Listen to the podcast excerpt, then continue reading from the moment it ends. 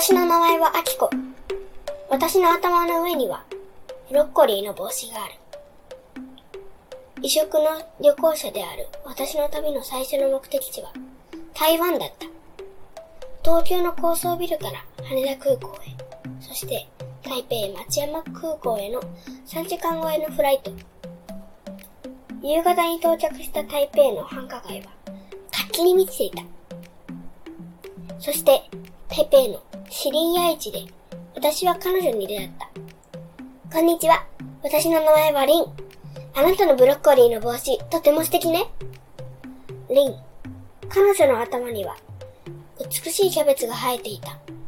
私たちは一緒に豆腐を固めたスイーツ、豆腐の屋台に立ち寄り、同じ豆腐を注文した。一緒に高尾へ行かない？私たちはすぐに打ち解け、一緒に台湾南部の高尾へ向かうことになった。高尾では私たちは浜線を訪れた。日本人が形成したこの街は、古い建物と新しいカフェが混在していた。そのブロッコリーの小籠包、美味しそうだわ。私はキャベツの満頭にするわ。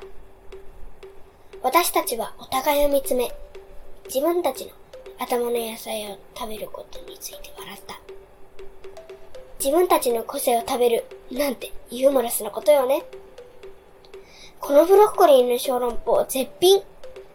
このキャベツの満頭、甘さとさっぱり感が絶妙ね。その夜、私たちは自分たちの友情を深め、そして、新しい風味の発見を楽しんだ。しかし、すべての旅はいつか終わりを迎える。それぞれが次の旅へと向かうために、私はここからさらに南へ、台湾最南端を目指すわ。私は、次は、金門島に向かうつもりよ。でも私たちは約束したの。どこかの野菜帽子の旅行者に再会する日まで。